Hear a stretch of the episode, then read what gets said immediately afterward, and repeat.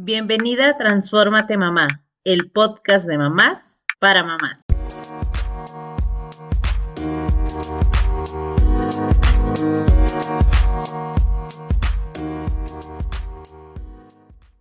Hola, hola, bienvenidas a un nuevo episodio de Transfórmate Mamá. Estoy súper emocionada por el tema que vamos a tocar hoy, porque dentro de esta transformación que vivimos las mujeres cuando nos convertimos en mamá, pues también hay una transformación que vivimos en la pareja, en esta persona que elegimos para ser el papá de nuestros hijos y a veces se queda con nosotros, a veces no se queda. ¿Qué sucede en todo esto?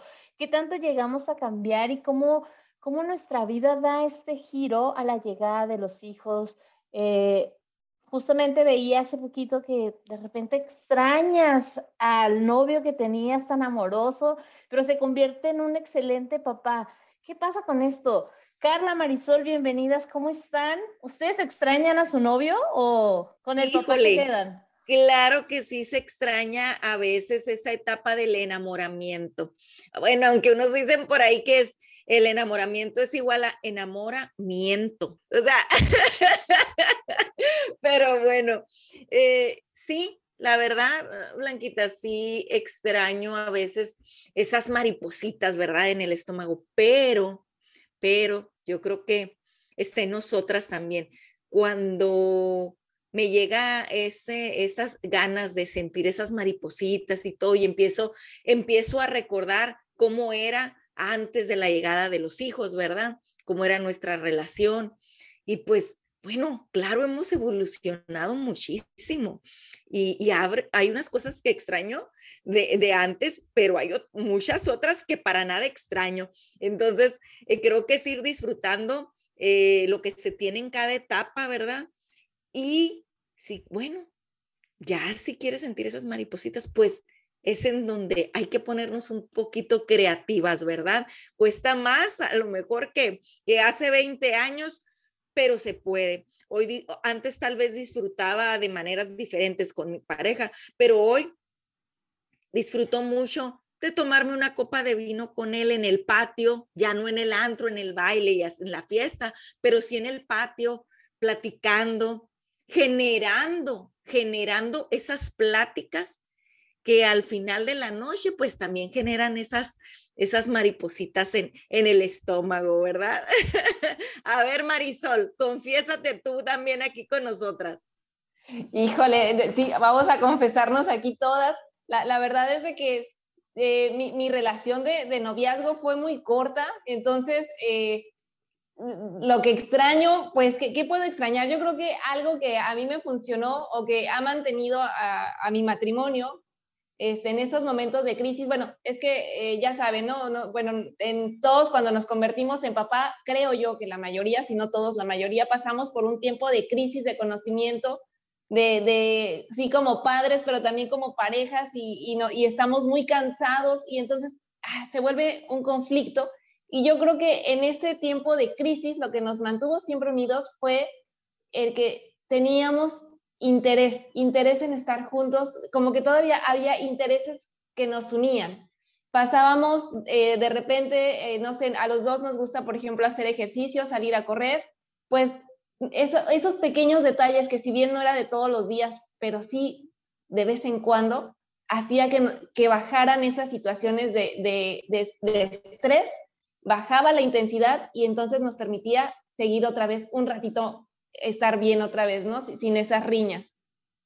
Hemos pasado, yo creo que como todos, en una, en una montaña rusa, donde todo es tranquilidad, donde todo es, este, ya saben, como decía Carla, las maripositas, y eh, justamente cuando nos convertimos en padres, al menos yo creí que todo estaba en equilibrio, que ya, ya, ya, ok, ya habíamos superado lo de las riñas, ya sabíamos discutir, digamos, eh, de manera eh, adecuada, por así decirlo. ¿Y qué pasa cuando nos gana el cansancio? Resulta que esa, esa estabilidad que yo creía que ya teníamos se pierde por completo y no, bueno, la verdad es de que sí, hemos evolucionado mucho ahora ya puedo decir que después, ahora ya mi niña que tiene siete años, eh, pues sí, hemos, hemos crecido como pareja, como familia, y lo que siempre nos ha mantenido juntos creo yo, a, nosotros lo que nos ha funcionado es tener esas actividades, esos proyectos en familia, como pareja. Y como decía Carla, a veces hay que ponerse creativos para aquellos momentos, ¿no? Pues eh, aquí nosotros ya decimos que hasta eso se tiene que agendar, porque a veces la energía, a veces todo, la verdad, va en contra de, eso y, y a veces podrían decir que antirrománticos. Pues no, lo que pasa es que a veces en el día al día uno termina tan cansado, no, no es, nos dejamos ir por, el, por tantas cosas que tenemos que hacer que le dejamos de dar importancia pero cuando lo agendas, pues entonces minimizas las actividades del día, reduces, o sea, haces todo lo posible por terminar con energía en el día, porque es una cita, ¿no? Entonces digo, ok, a lo mejor se pierde el, romanticismo, eh, hacia así lo quisieran ver, pero yo creo que no, ¿eh? Yo creo que hasta eso también uno se vuelve creativo para generar romanticismo en, las en la agenda y en lo que está agendado. ¿Qué opinan, chicas? totalmente de acuerdo, Marisol. Me encanta cómo lo dices porque es cierto, o sea, cuando eres novio, pues andas ay, perdón por la palabra, pero como burro en primavera, pues, o sea, cualquier momento, donde sea y cuando sea, y la, la, la, y las salidas y todo lo que tú quieras, porque así es la etapa, ¿no? Digo, obviamente todas llegamos con el matrimonio y después los hijos, ¿verdad? sé lo que no llego así, por eso lo digo. Este, pero justo cómo va cambiando la pareja, las situaciones, las discusiones. O sea, yo recuerdo las discusiones que tenía con, con Jaso y digo, ay, no, o sea, ahora lo veo y digo, qué tóxica, o sea, bye conmigo, no hubieran dado conmigo en ese momento. Pero bueno, vamos a hablar de este tema de llenito, de toda la evolución que podemos tener con nuestra pareja, porque si nosotros cambiamos como personas, también la pareja tiene que cambiar. Y traemos una súper, súper invitada el día de hoy. Es una psicóloga que tiene la especialidad en terapia familiar y qué mejor para este tema. Bienvenida, Saraí Guerra, ¿cómo estás? Hola, hola. Es un privilegio estar con ustedes. La verdad es que estoy muy contenta. Vengo terminando la consulta y me siento como muy entusiasmada, como, no sé, contenta. yo creo que esa es la palabra. estoy contenta, contenta de estar, contenta de conocerlas y sobre todo contenta de compartir, porque luego a veces hay cosas en la pareja, cuando la, pareja llega a la consulta, que piensan que solo les pasa a ellos, o sea, solo nos pasa a nosotros, ¿no? Todas las demás parejas están bien porque en las redes sociales suben unas fotos increíbles. Todos están bien porque yo veo que cuando están en las reuniones se toman la mano y se acarician y no, como que hacen esas cosas, ¿no? Pero, pero, y nosotros no, ¿no? Y luego te vas dando cuenta que están en distintas etapas. La verdad es que no somos los mismos. Y a mí me gustaría ir, eh, ahorita estamos hablando de la pareja, pero ¿cómo más atrás? No sé, a lo mejor hay personas que se conocen. Ya puedo, yo puedo arrancar, ¿verdad? Ya me voy de lleno. Perfecto. Entonces, sin, problema. Eh, hay personas que se conocen siendo amigos o colegas de trabajo o en la universidad, ¿no?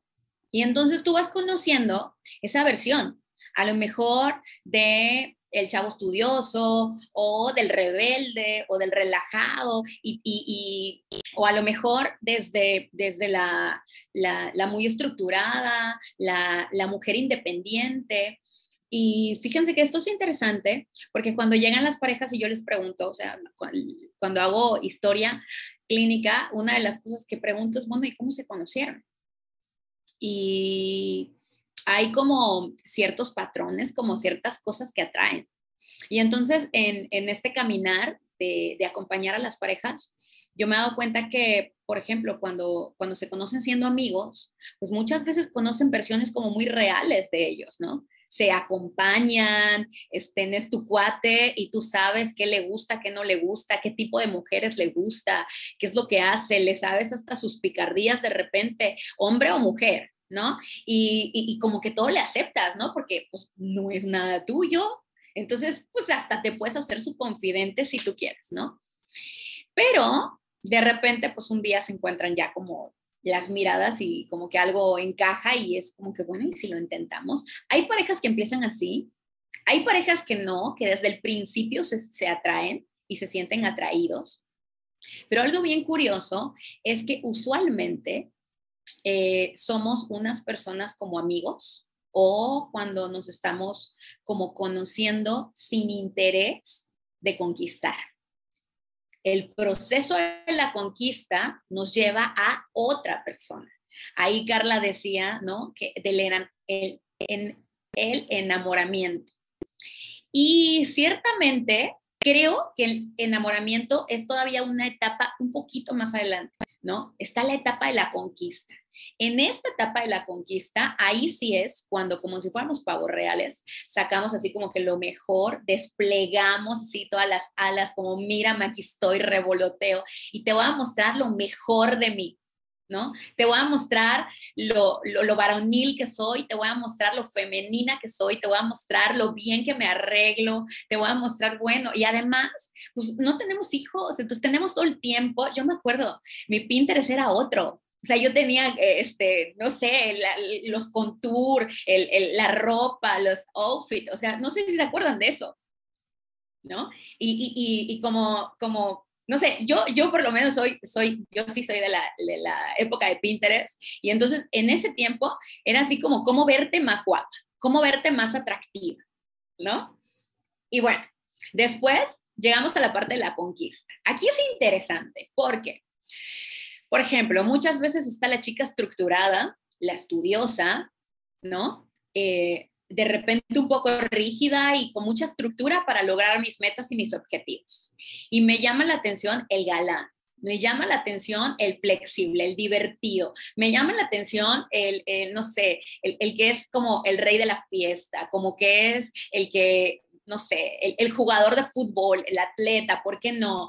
El que, el que se la pasa en el campo con los amigos amigo, súper divertido. Y yo voy y echo porras y, bueno, hasta me hago mis camisetas y, no soy amiga de todas las que está ahí. Maravilloso. Y eso, eso es como una etapa de conquista. En el enamoramiento es interesante, ah, aprovecho que lo tocó Carla porque es algo bien bioquímico. O sea, esas mariposas que se sienten en nuestro tercer cerebro, cerebro racional, neocórtex, cerebro, cerebro límbico, cerebro evolutivo, cerebro emocional y en el estómago, ¿no? Que se le llama también el tercer cerebro. Entonces empezamos a, sentir bioquímicamente algo. Y de repente nos mira y como que nos paralizamos, ¿no? Y de repente, no sé, chocamos con él, nos acaricia y bueno, no, nos toca la mano y es así como rayos, o sea, me desmayo, ¿no?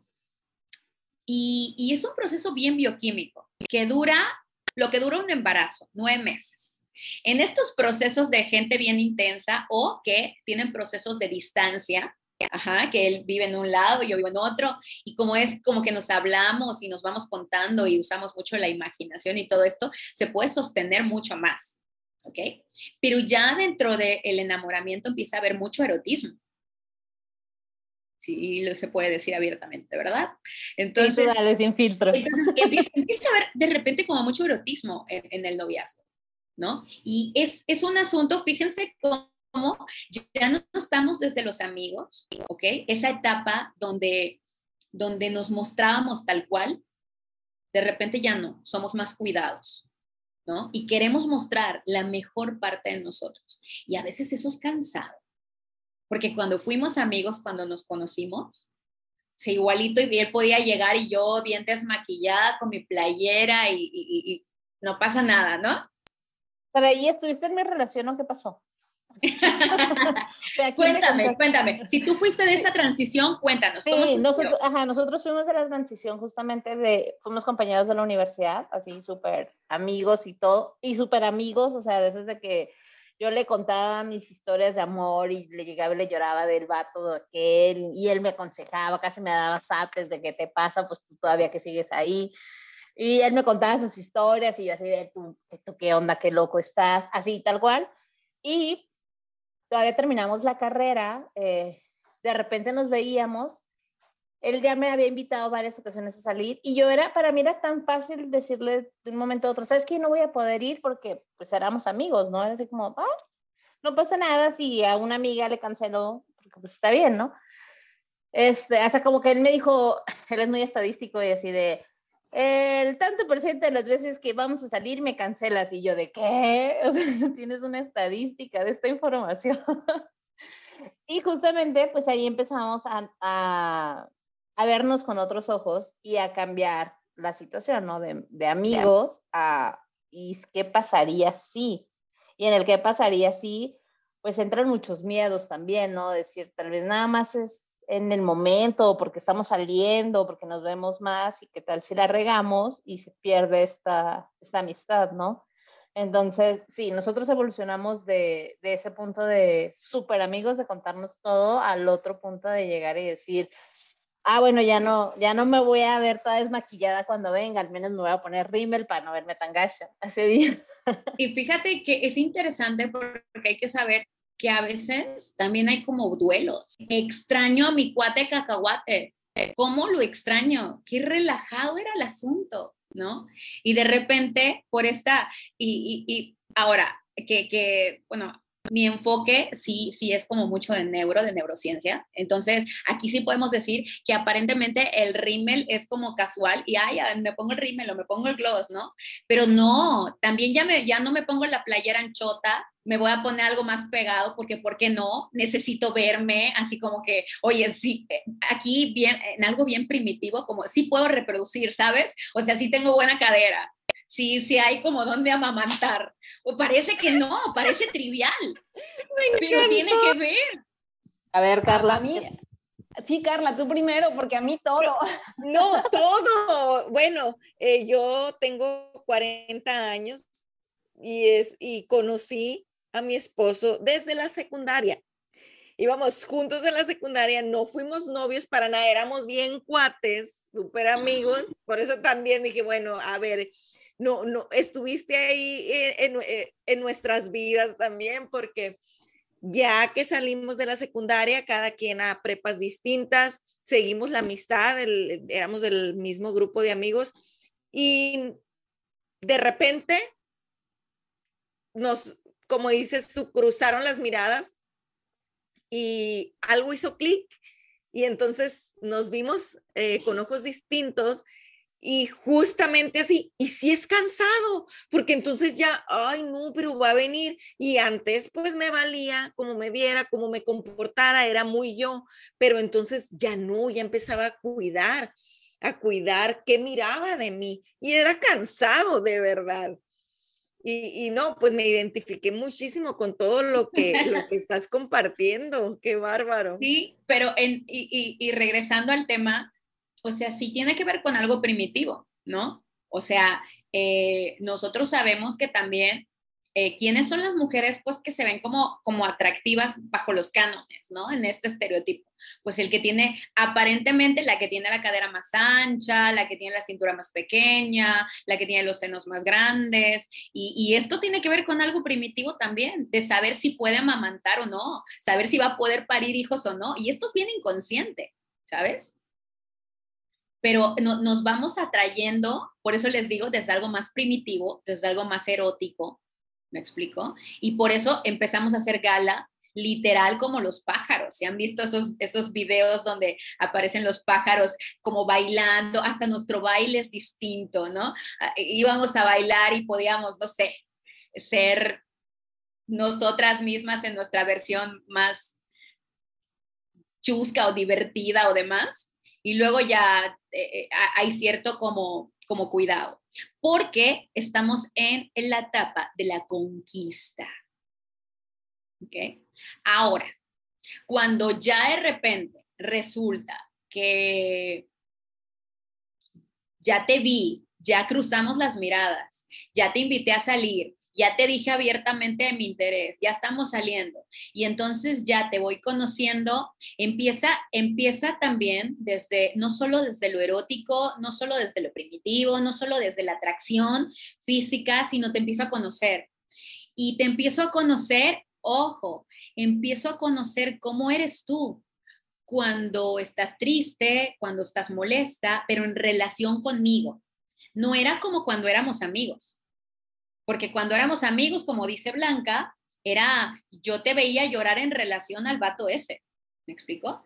Pero ahora es cómo eres en relación conmigo, ¿me explico? En momentos de caos, cuando yo estoy en crisis, cuando me siento estresado, cuando yo, cuando yo, no sé, este, aplico, porque para esa edad, más o menos, pues aplico para un trabajo y no quedo, y ya llevo rato buscando trabajo y no encuentro, y cuando voy contigo, la calma que siento, que mi cuerpo se siente relajado, que de repente puedo reír contigo, que el solo pensar en ir a verte ya hace que yo me emocione.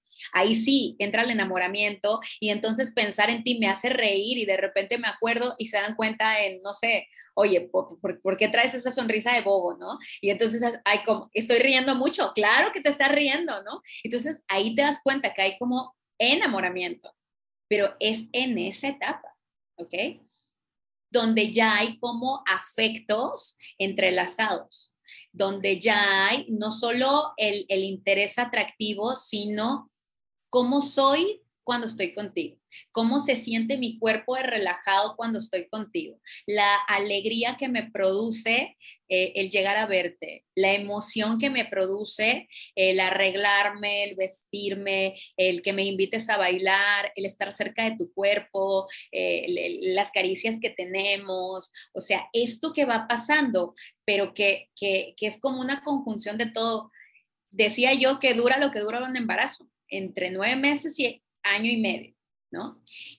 Y en este, en este proceso es cuando hacemos las canciones, cuando viaja cuatro horas para verte media hora y luego regresarse, para cuando, cuando no le importa la hora que sea y te lleva las tortas a, allá con los, con los amigos, ¿no? Las tres de la mañana tú haciendo la tarea, ¿y qué estás haciendo? Ay, no te preocupes, yo te llevo las tortas, ¿no? Y, y los trabajos en equipo y cuando se presta para todo, no, no, yo te voy a buscar, yo te traigo, o sea, eso, eso que mueve eh, montañas, ¿no? O sea, es, eso, eso que, que nos sí, hace... Ahí me encanta, porque justo, ¿no? Es de, no importa que estés en el otro lado de la ciudad, ese día yo viajo para allá, me acomodo, acomodas hasta la agenda, ¿no? Yo, yo me acuerdo que estábamos en esa etapa y empecé a ir mucho a Mexicali, eh, viví en Tijuana en ese tiempo, que son como hora y media, dos horas, dos horas, ¿verdad? Dos horas y media más o menos, Carla.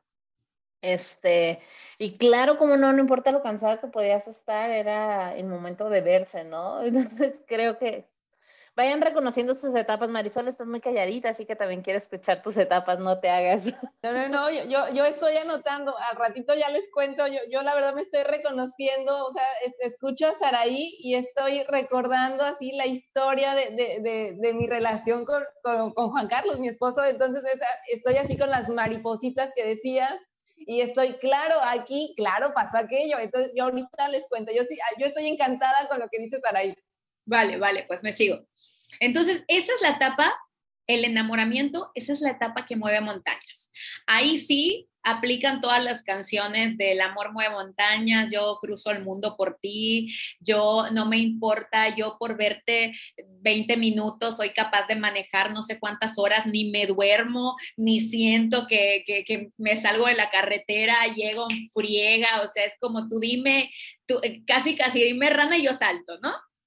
Y, este, y nosotras también es así como, no te preocupes, ah, que quieres venir a verme. Sí, no te preocupes, tú vente. Yo veo cómo le hago, me baño, me arreglo, me maquillo. O sea, cuando yo salga así espectacular, un monumento, y no sé cómo lo logré, ¿no? Y además estudio, trabajo y, y, y me alcanza. Y eso tiene que ver con que tenemos una energía a nivel neurológico. La serotonina nuestro cerebro está la dopamina, bueno, la serotonina es, la, ese, ese neurotransmisor, el bioquímico que tiene que ver con la felicidad, con la alegría, con el placer, ¿no? La dopamina ¿no? Que tiene que ver también con, todos, con, con, todas estas emociones intensas, ¿Me explico? La oxitocina, que tiene que ver con el vínculo, con la conexión, con la seguridad que tú me puedes dar. Y entonces cada vez que te veo siento esto y mi cerebro se inunda, se llena de esto. Imagínate cuántas zonas cerebrales, o sea, tú maquillándote, bañándote para ver y tu cerebro brillando, así como por todos lados, solo de imaginar que te vas a tener un encuentro con él o con él, ¿no? Entonces, pero, honestamente, ¿qué sería del mundo si todos viviéramos así en ese estado? Sería una locura. ¿Estás de acuerdo? No, no es natural. O sea, no, nuestro cuerpo envejeceríamos, yo creo, no sé, o sea, no, no podríamos vivir así. O sea, la realidad es que esto es un proceso. sirve para algo. ¿Para qué? Para consolidar. ¿Para qué? Pues para procrear. ¿Sirve para qué? Para, para, para vivir esta etapa también intensa, ¿no? Para recordar también. Desde, desde, no sé, yo, yo recuerdo, por ejemplo, mi esposo hizo cosas locas. O sea, mi esposo era de esos que, que este, convencía a sus amigos músicos y a mi hermana, mi hermana menor, para que le pasara un cable. Entonces él me llevara a serenata, pero con batería, con guitarra eléctrica, este, no una cosa así, ¿no? Y luego recuerdo que una vez mis papás me cambiaron de cuarto al cuarto de atrás e hizo que él y sus amigos se subieran al techo porque no se escuchaba desde la parte de adelante. Y entonces subió a los, a los hombres esos al techo, ¿no? O sea, ¿qué, qué cosa? O sea, organizaba así como como cenas en, en, la playa y así como con pistas. Y bueno, él, él, era de esos. Y estaba en el proceso de la conquista porque ni siquiera le había yo dicho, sí, somos novios, ¿me explico? Entonces, hizo, la verdad, todo esto y este, y yo lo recuerdo. Y yo lo recuerdo. Y luego cuando pasamos también momentos difíciles y hemos pasado crisis fuertes, claro que vienen esos momentos. Y claro que me abrazo de esos momentos y a ver, y me recuerdo quiénes somos y cómo comenzamos y cuál es nuestra historia. Entonces, esta, esta parte también tiene una razón de ser, ¿ok? Entonces, bueno, seguimos en el tiempo avanzando. Hasta aquí vamos todas bien. ¿Alguien tiene un feedback? Vamos muy bien. Sigue, ahí. Ok, entonces, bueno, pues pasa este, esta etapa del enamoramiento si en algún lado leí que haz de cuenta que las relaciones, pues digamos, que duran entre año y medio, dos años y se consolidan, es una muy buena etapa para que se consoliden, porque todavía el enamoramiento, pues ya va, ya, o sea, ya va cayendo entre los nueve meses y el año y medio, ya va cayendo, pero ya empiezan a salir otras cosas. Ya empezamos a comprar nuestras cosas juntos, ya de repente, no sé, nos vamos de viaje, y podemos como, como empezamos a tener metas y sueños en común, en conjunto. Ya empezamos a pensar en proyectos, ya empezamos a pensar en esto, en ser pareja, ¿no? O sea, la, la, la relación, digamos, ya va bajando la intensidad a nivel bioquímico, ¿ok? A nivel también sensorial, o sea, fisiológico. Ya no me late el corazón así, bom, bom, bom, cada vez que se me acercan y cuando me toca la mano, ¿ok? Ya, o sea, no es así como de que literal, a lo mejor en, un beso y de repente yo sienta así mucha excitación, ya no funciona tan así, ¿me explico? Pero ya hay proyectos en común, ya hay como ideas y sueños juntos, ya hay como, como esto que yo me imagino y ya, te, ya me puedo mirar contigo. Entonces, cuando voy migrando a esa etapa, hay quienes, por ejemplo, eh, es, es, como, ¿segura que soy yo? Sí. ¿Y tú? Sí, ok, ¿no? O te quieres casar conmigo, o te quieres ir a vivir conmigo, o te gustaría esto, y vamos haciendo proyectos juntos. ¿no? Entonces, cuando llegamos a eso, eh, digamos que damos otro paso, y entramos a otra etapa, ¿no? Ojo, porque hay relaciones que son muy largas, ¿me explico? Y que el enamoramiento se termina durante esta etapa. Y muchas veces las razones por las que estamos juntos, por ejemplo, cuando se comienza una relación al inicio de la carrera, pero oye, todavía nos faltan, no sé, tres años más y ya no nos sentimos igual y ya no siento lo mismo por ti y ya de repente ya, eh, eh, eh, o sea, es, es complejo sostener esta relación y frustrante. Y empezamos a sentir frustración, empezamos a sentir impotencia, pero todavía no podemos dar ese paso, ¿no? Porque económicamente no nos podemos sostener, porque económicamente o porque a lo mejor, no sé, hay muchas razones, realmente son muchas las razones, ¿no? Pero bueno, esta, esta es como saltar de la etapa del enamoramiento y saber que va a durar año y medio. Ahí, ¿qué pasa de repente? Eh, justo escuchaba como que hay relaciones donde tal vez ya están justo en otra etapa, pero no llegan a formalizar jamás. O sea, se quedan como ahí en un, como en un limbo, de decir, o sea, no formalizamos, pero ya no podemos, ya no me veo sin ti tampoco, pero ya tampoco me veo del todo contigo. Entonces estamos como, están como en ese, ahí, como en el limbo, por decirlo de alguna manera. No sé cuál sea la expresión correcta, pero, pero algo así que tampoco se dan el paso de decir, bueno, sí nos vamos a casar o sí vamos a vivir juntos, simplemente estamos de alguna manera juntos. Sí, ahí es cuando la relación de repente empieza a entrar en más conflictos, ¿ok? Porque hay mucha frustración, porque usualmente hay alguna de las partes que, que sí quiere brincar a la otra etapa y hay alguna que no, ¿no? Entonces empieza como el estira y afloja.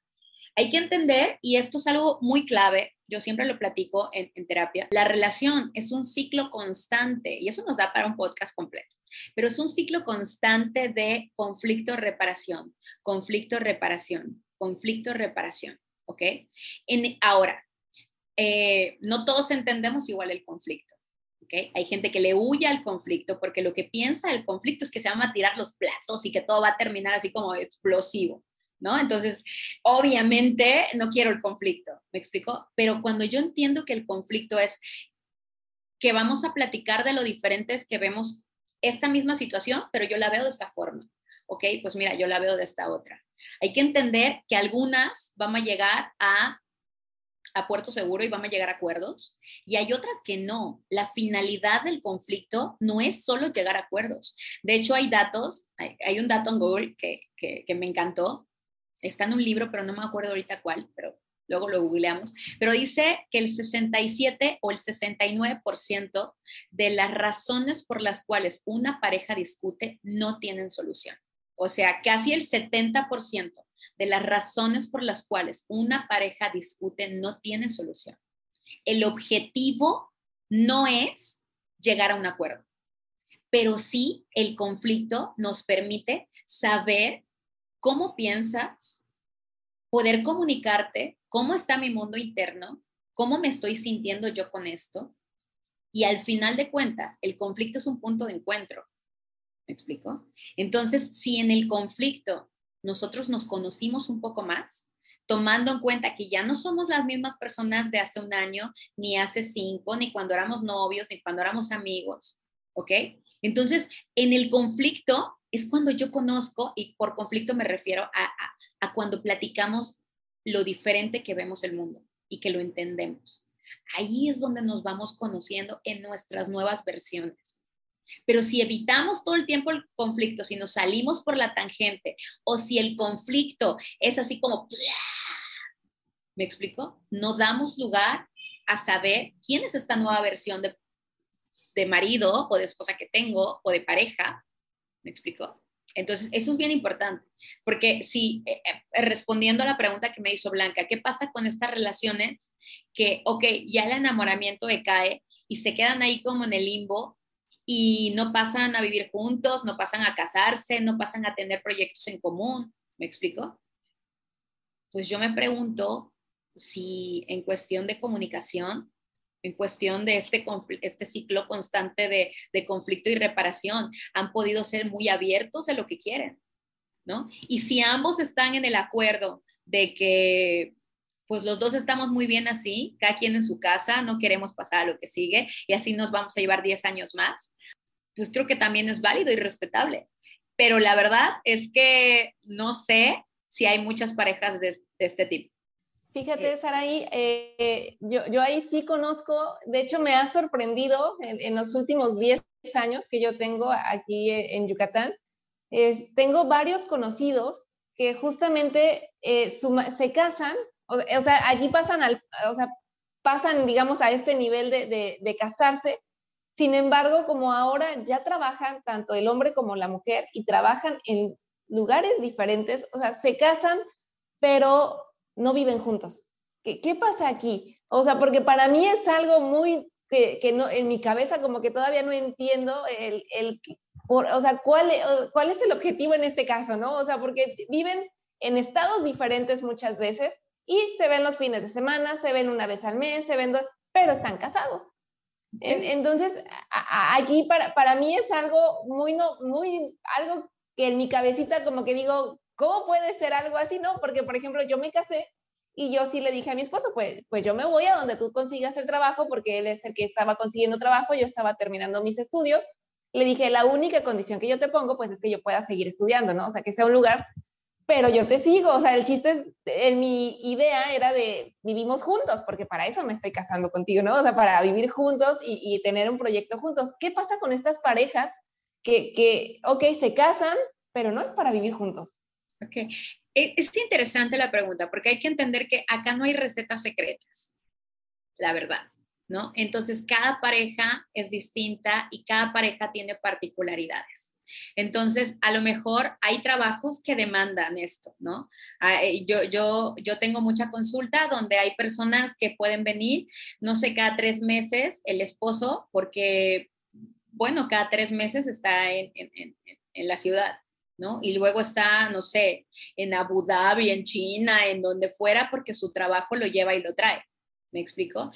Y, cuando obviamente eh, obviamente que, la pareja lo, resiente, que nos acostumbramos, que, que, nos adaptamos. A final de cuentas, aceptamos, porque volvemos a lo mismo, que era un punto muy importante que yo quiero tocar, que en los ciclos de la pareja y en los diferentes momentos de la pareja a veces hay duelos.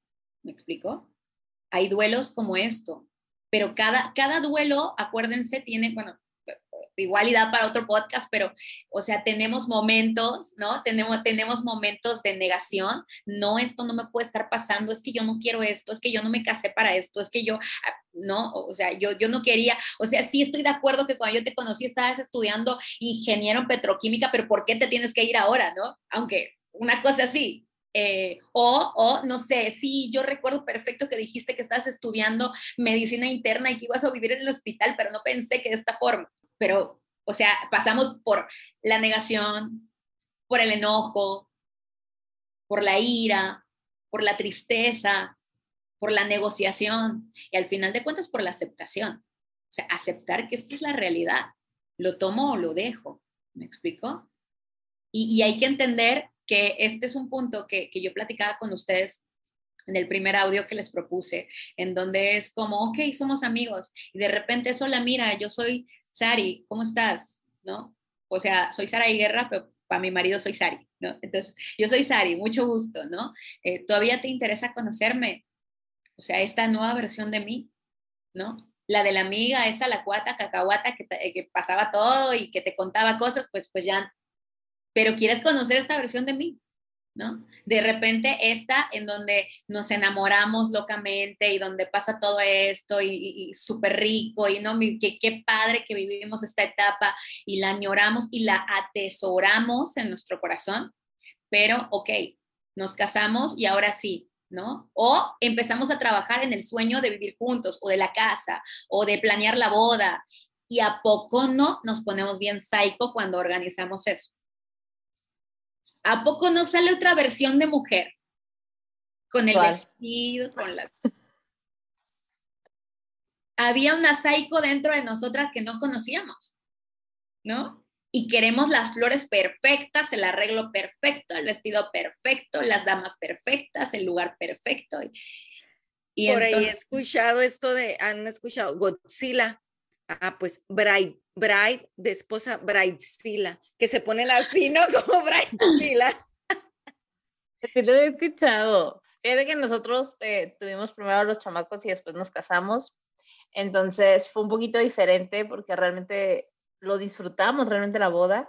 Hasta los fotógrafos nos decían como, eres la, o sea, eran de los novios que menos caóticos, o sea, cero caóticos, nosotros a risa y jajaja, jijiji, y no llegó el pastel, mi cuñado tuvo que ir por él, así, y nosotros de, ah, sí, ah, ni me acordaba del pastel, o sea, pero es cierto, ya nosotros estábamos en ese momento en otra etapa, ya habíamos pasado por, por dos hijos, ya nos habíamos mudado a otra ciudad, ya habíamos tenido toda esta otra etapa y decidimos hacer la fiesta, nomás para, para decir que nos casamos, ¿verdad? También. pero sí, sí como cambia al final de eso y los fotógrafos sí nos decían, o sea, son una pareja diferente, porque normalmente es el estrés de que quieres que todo salga perfecto, ¿no? El día de la boda. Sí, sí. Una, una pareja atípica, ¿no? Porque lo, lo, normal, digamos, es, este, y lo vemos en estos programas que ponen, ¿no? Donde, donde sale la mujer psycho y donde sale el hombre multiestresado, porque jamás en su vida había pensado en todo lo que tenía que pagar. Y en ese momento ya empieza a pensar en qué rayos me metí, cómo voy a sostener este tren de vida, ¿qué voy a hacer para poder, o sea, si esto es la boda, ¿qué me espera con los hijos y con la casa? Y, o sea, ya empezamos a tener otras preocupaciones. Y acá viene algo que yo les iba a decir. Tenemos, ¿se acuerdan yo el ejemplo que les puse de la chica, la estructurada, la estudiosa, la, acá? que le gustaba el, el, el, rey de la fiesta, el flexible, el divertido, el atleta, el no sé qué o sea, pero ya no quiero que vayas a jugar fútbol todas las noches porque pues necesito que trabajes, ¿no? ¿No? Y, y, yo, o sea, yo ya, o sea, aplícate, necesitas, necesitas mejorar tu perfil de LinkedIn, vamos a mandarlo por todos lados, dame tu currículum, o sea, yo te ayudo porque necesitamos trabajo, ¿no? O sea, es, es como, este, o sea, está muy padre que disfrutaste tu juventud, pero ya, o sea, ya nos vamos a casar, aplícate porque yo te necesito productivo, ¿no? Yo te necesito con estructura, ¿no? Yo te necesito arreglado, puntual, yo te necesito serio, yo te necesito que vayas a las fiestas de mi familia con mis tíos y no sé qué. Y entonces que, que, que, que, pues, por favor, no le sigas el chiste. A ver, es que un gran error que, que sucede comúnmente es pensar en que ay, Alechelo, me imagino, ¿no? Todo este, este, escenario que nos planteas de esta chica estructurada y viendo ahí al, al galán eh, eh, en el campo jugar, ¿no? Y bien, ay, este va a ser mío. Y ya cuando lo tenga aquí seguro, mira, le voy a cambiar, lo voy a cambiar, le voy, voy a hacerlo así, voy a hacer esto. Muchas piensan, ya cuando, ya cuando lo tenga aquí seguro, lo voy a cambiar. Entonces creo que, híjole, pues que no te enamoraste de esta persona eh, con esas eh, cualidades, con esos gustos y como por qué lo vas a querer cambiar, ¿no? Bueno, ese sí definitivamente es otro podcast. Porque tiene mucho que ver con el apego, ¿ok? O sea, tiene que ver mucho con el, el, cómo, cómo entendí el mundo, cómo, eh, tiene que ver mucho con mi historia, tiene que ver con cómo entendí el rol del hombre y el rol de la mujer tiene que ver con mi vida, con mi historia de familia, con mi narrativa, con mi sistema, donde yo, donde, o sea, imagínate, si yo soy una niña bien, que estudio en el mejor colegio y que saco las mejores calificaciones, y, o sea, o sea, si yo soy esta y mi papá me da, no sé, el carro para irme a no sé qué, y yo, o sea, entonces lo mínimo que yo espero es como esto, ¿sabes? Entonces, a veces obvio, es por eso les decía, desde la conquista me atrae esa persona y me gusta porque es diferente. Para mí es inalcanzable. O sea, yo que soy rígida, estructurada, estudiosa, así, o sea, como muy meticulosa y veo a alguien flexible, alguien divertido, veo y me parece súper atractivo desde la conquista. ¿Ok? Yo que soy el jugador de fútbol o que soy el, el rey de la fiesta, que soy el, el, el, no sé, el alma de aquí y que, y que soy como súper flexible y me adapto y sí donde me amanezca y no, y, pero encontrarme a la chica, la formal, la estudiosa, la estructurada y que me haga caso y que me mire y que quiera ser mía y que yo le guste, ¿me explico? Es, como lo más top que me puede pasar. Porque, porque a las niñas que se me tiran ya acá, a las de la fiesta, a todas estas, a todas estas yo, tranquilamente, pero alguien de ese nivel para mí es wow. Y de lo, por eso les decía, este es el proceso de la conquista, no tan lo diferente que es el enamoramiento. ¿Me explico? En la conquista, nosotros miramos y nos nos sentimos atraídos o atraídas por aquello que es distinto a nosotros. ¿Ok? Pero ya cuando entramos en una relación, cuando ya no te tengo que conquistar porque tú ya eres mío y yo ya soy tuyo. ¿Ok? Entonces ahí ya no tengo que conquistarte. Y entonces ahí sí sale lo que tiene que ver conmigo y con mi naturaleza. Entonces imagínate, de repente nos vamos a vivir juntos o nos casamos, ya pasó la, boda y todo esto, y nos casamos, y de repente yo tengo que estar recogiendo tus toallas y veo que tiras la ropa fuera del cesto y veo que, ¿no?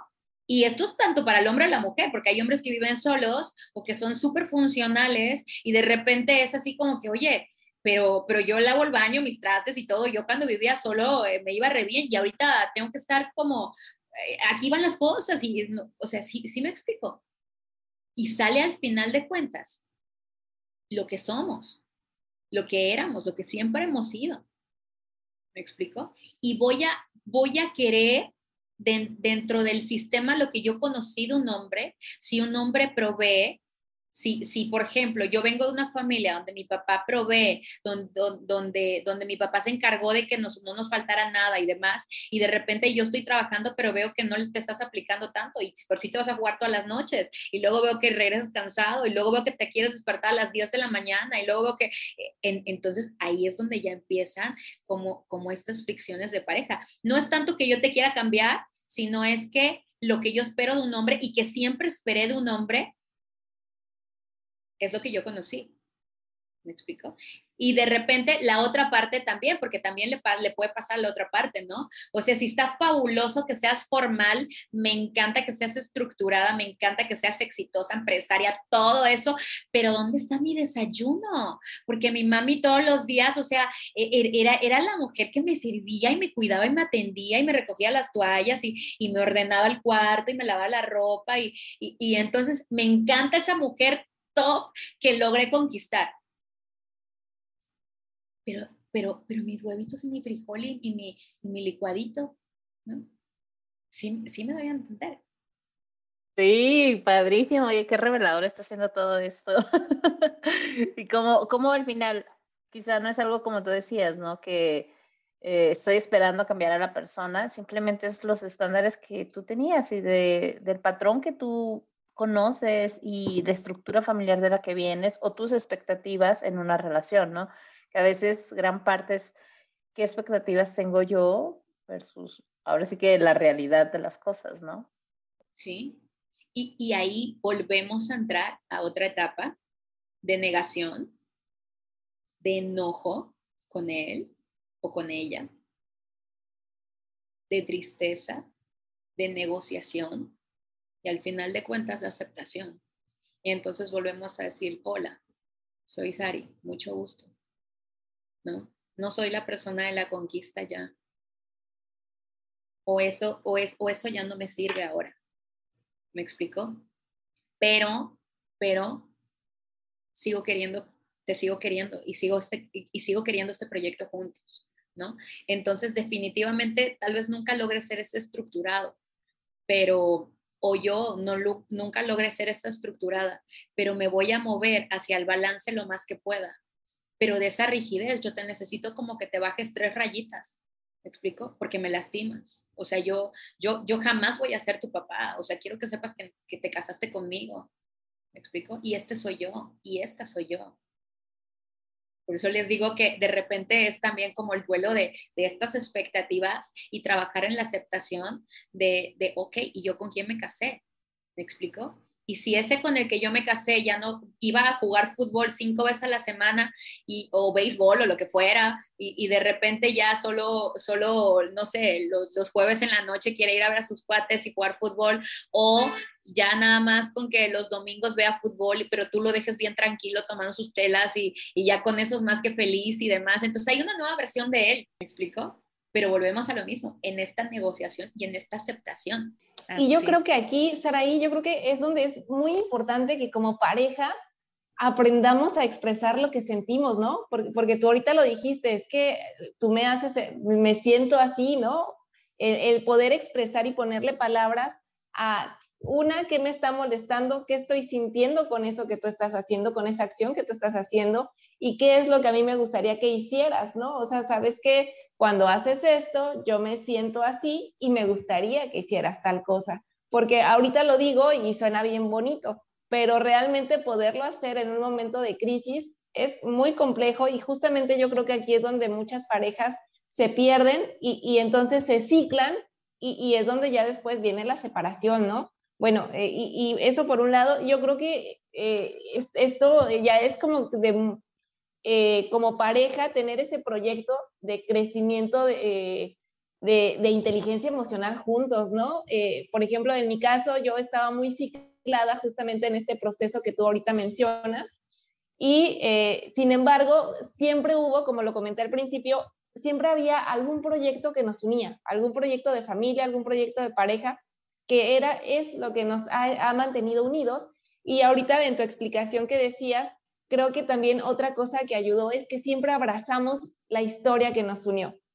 Porque yo no tengo una historia así muy larga de noviazgo, realmente nuestra historia se reduce a unos meses donde pasó todo, o sea, donde nos conquistamos, nos casamos, todo pasó muy, muy rápido.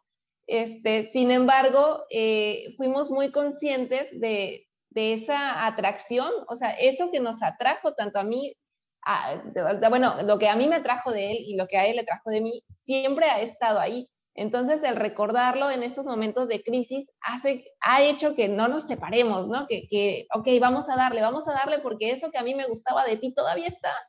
Claro que hay otras cosas, otros matices, otro lo que sea, pero yo, o sea, eso que me enamoró de ti, ahí está presente, ¿no? Eh, no, sé, y, yo, nosotros sí fuimos a una terapia de pareja donde reconocimos que nuestro orgullo no nos dejaba bajar los niveles y de poder comprender lo que la otra persona estaba sintiendo, ¿no? Entonces, yo creo que es muy, muy importante como pareja, lo vuelvo a mencionar, tener un proyecto de crecimiento de inteligencia emocional que a todos nos hace falta. Así es, yo quiero también eh, retomar poquito lo que nos comentaba Saraí de este proceso que, que siempre va a estar presente en las relaciones, ¿verdad? De conflicto, resolución, conflicto, resolución. Y, quiero también hacer una invitación a que cambiemos esta perspectiva de, del, del problema, ¿verdad? Y que en lugar de ver el problema, que siempre va a haber situaciones de conflicto, ¿verdad?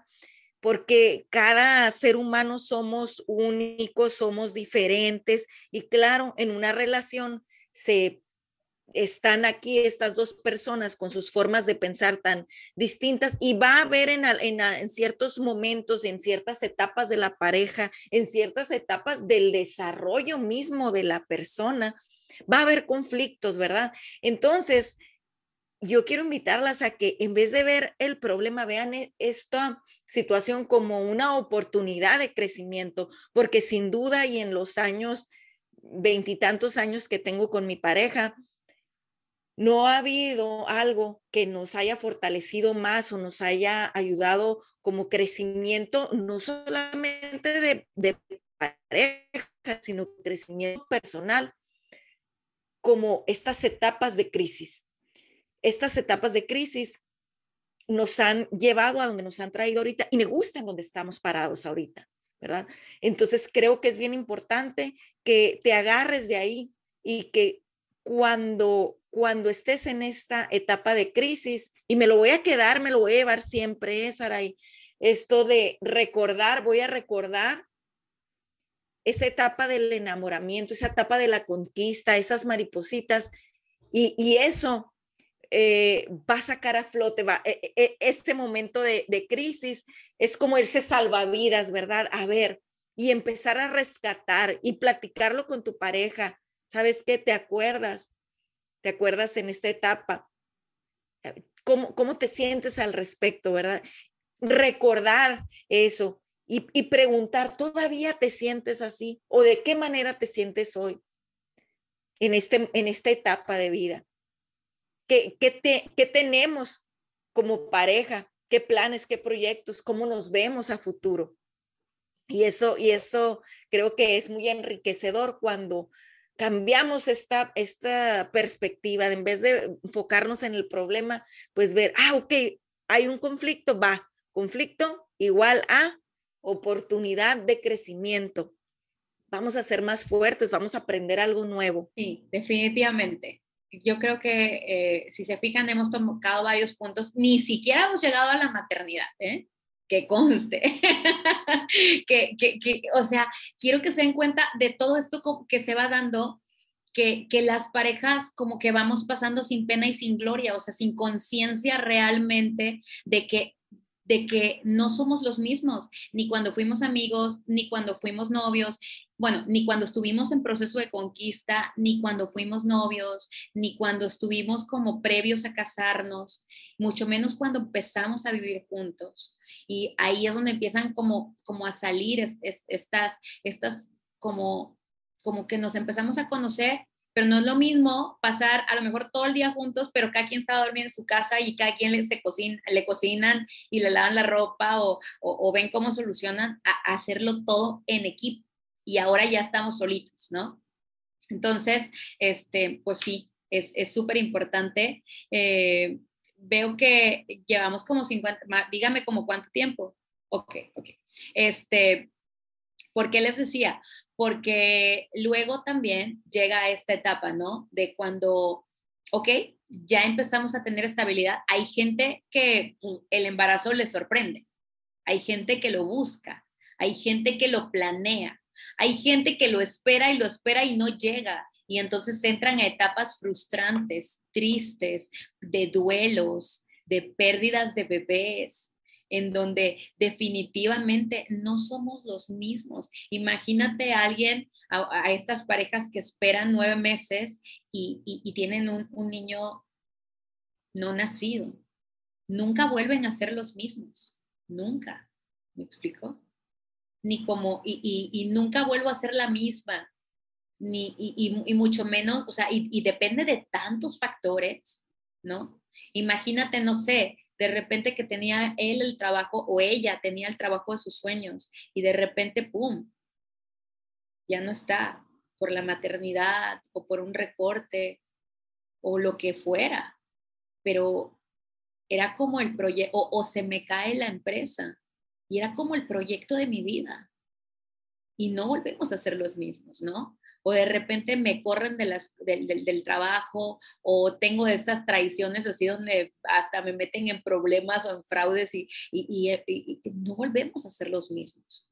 Es decir, hay etapas que, que, bueno, los hijos sí, definitivamente nos transforman, pero hay etapas distintas. ¿Me explico?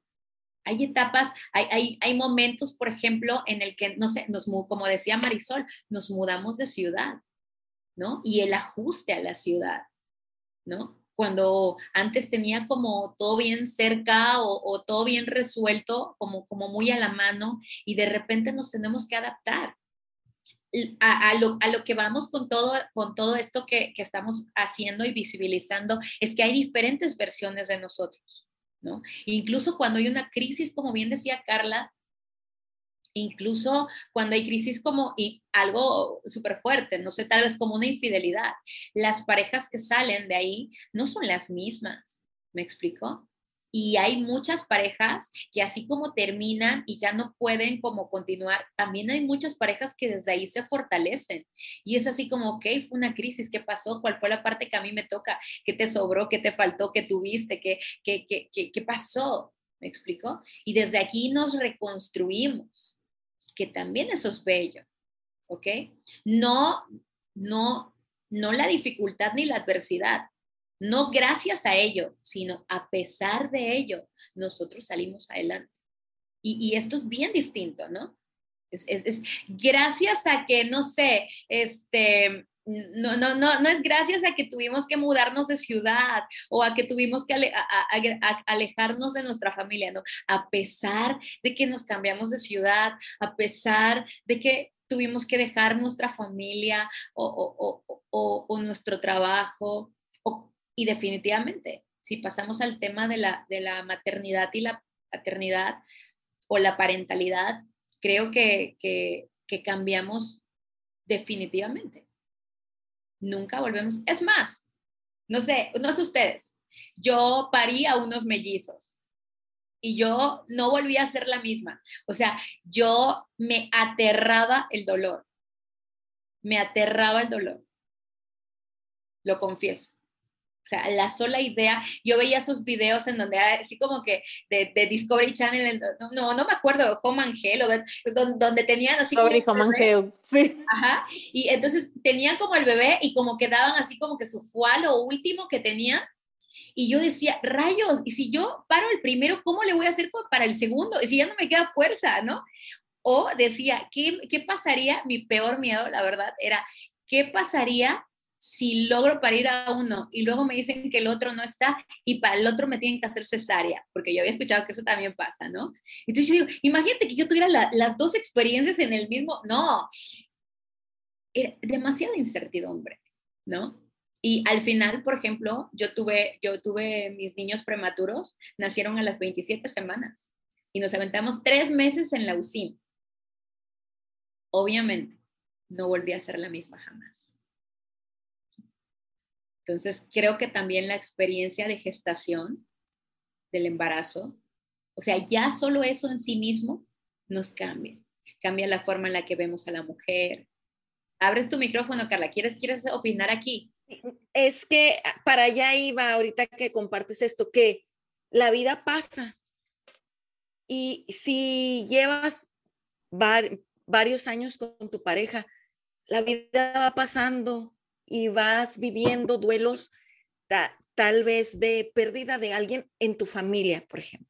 Tu pareja está viviendo un duelo y, y, la función de tu pareja te va acompañando y a veces y, esto trae otras etapas de crisis también en la, en la pareja. ¿Por qué? Porque voy a hablar mi experiencia propia. Cuando muere mi hermana, muere mi hermana y yo decía, ay, y yo ahorita como comentas, no, no voy a ser la misma.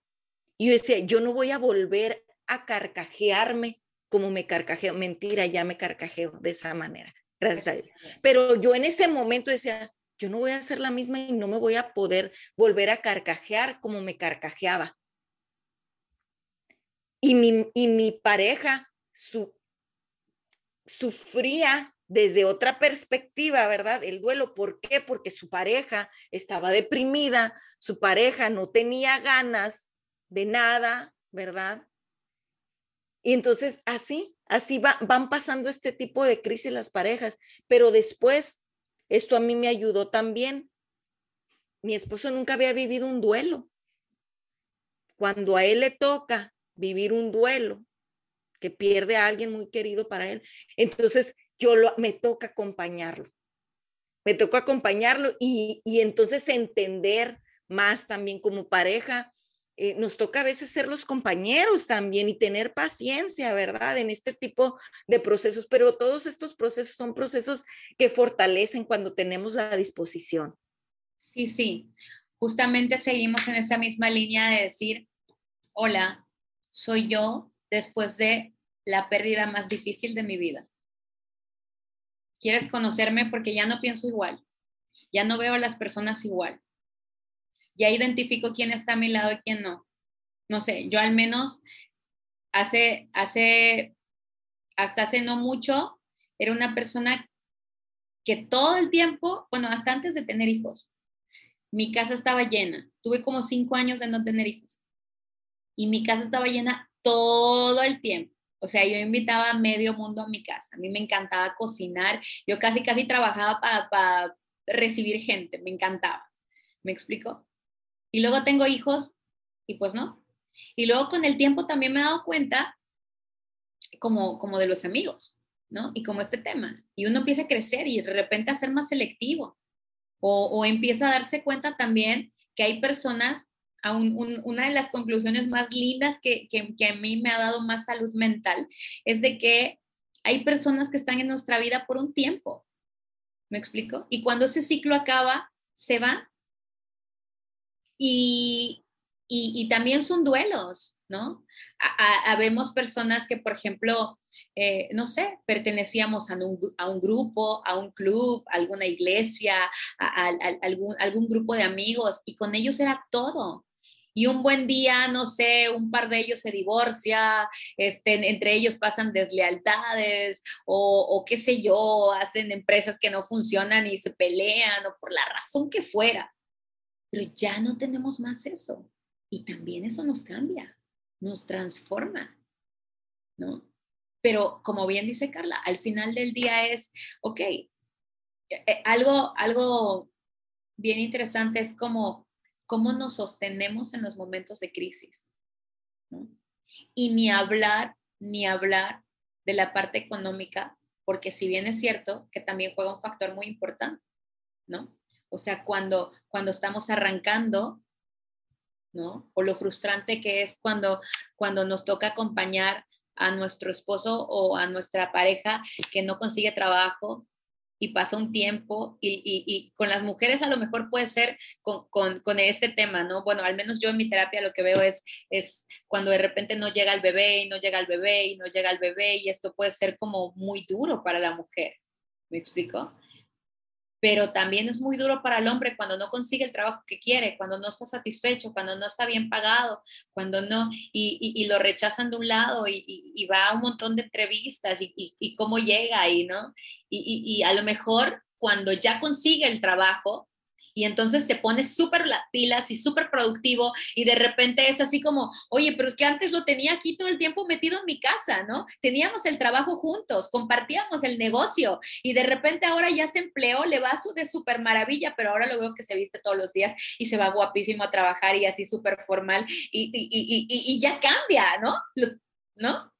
O, o imagínense, por ejemplo, estos, en mi caso, por ejemplo, ¿no? Se iba todos los días así impecable a la oficina. Y, ya sabes, ¿no? Se iba desde las 8 de la mañana, llevaba a los niños y lo volvía a ver hasta la noche. Y de repente llega pandemia y un día salimos, así lo voy a buscar a la la comida y cuando regresamos le, le dice, oye, que ya llegó el COVID a México, así que aquí está tu computadora, aquí está tu mochila y nos vemos, ¿no?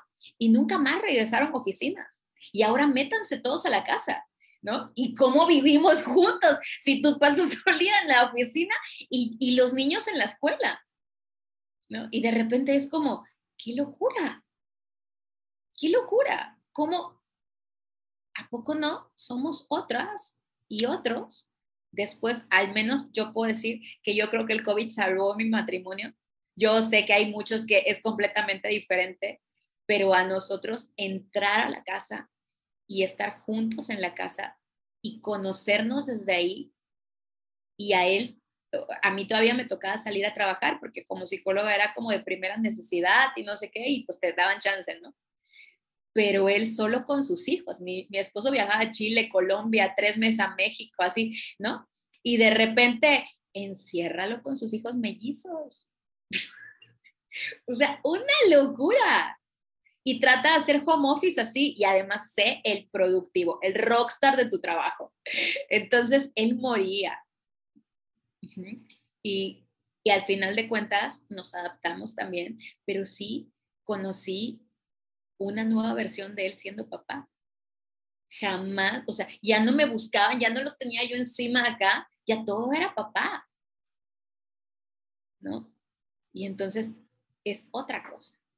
Eh, no voy a abordar mucho la parte de maternidad porque sé que esto ya lo hemos hablado mucho. Bueno, más bien ustedes. Me voy a tratar de brincar a la parte en la que, eh, ok, fuimos papás de niños pequeños. Hay estudios científicos que hablan en, estudios longitudinales, estos que, que, van siguiendo a las familias por 70 años. Hay uno que se empezó a hacer desde 1965, 75, algo así y ya van varias generaciones, ya todos les hablan cada año, les preguntan cómo va su salud, su salud mental, su no sé qué, y les dan un seguimiento, ¿no?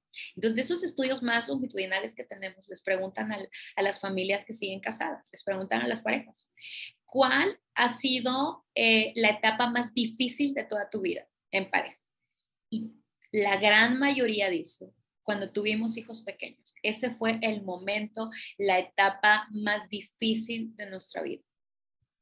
Ok, pero ya ellos son jubilados, ¿no? Entonces, confirmamos hasta ahorita, en la etapa que vamos todas, que sí, también concordamos con eso. Firmo, firmo también. pero, ojo, ojo, porque luego también les preguntan, ¿y cuál ha sido la etapa más feliz de toda tu vida que has vivido hasta ahora? Y la gran mayoría, si no es que todos dicen, cuando tuvimos hijos pequeños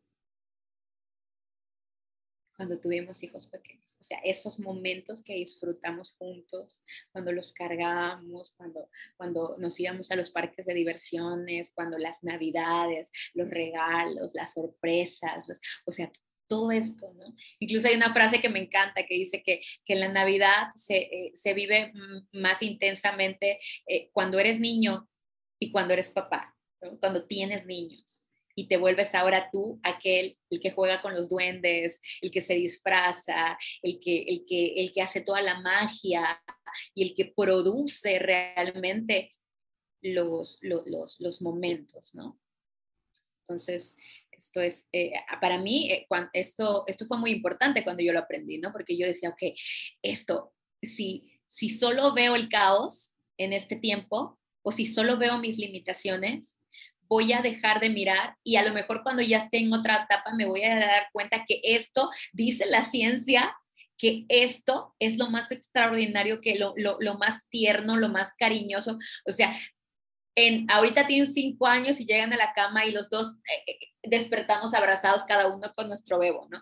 Duermen en su cuarto, pero llegan como a las cinco. A mí me parece la hora perfecta, ¿no? Si vente, mi amor, entonces lo abrazas y cada quien, decimos acá en Yucatán, se hace el ochito le haces locha a tu bebé y, y, luego te despiertas, ocho y media, nos vamos a cerrar el colegio, vamos.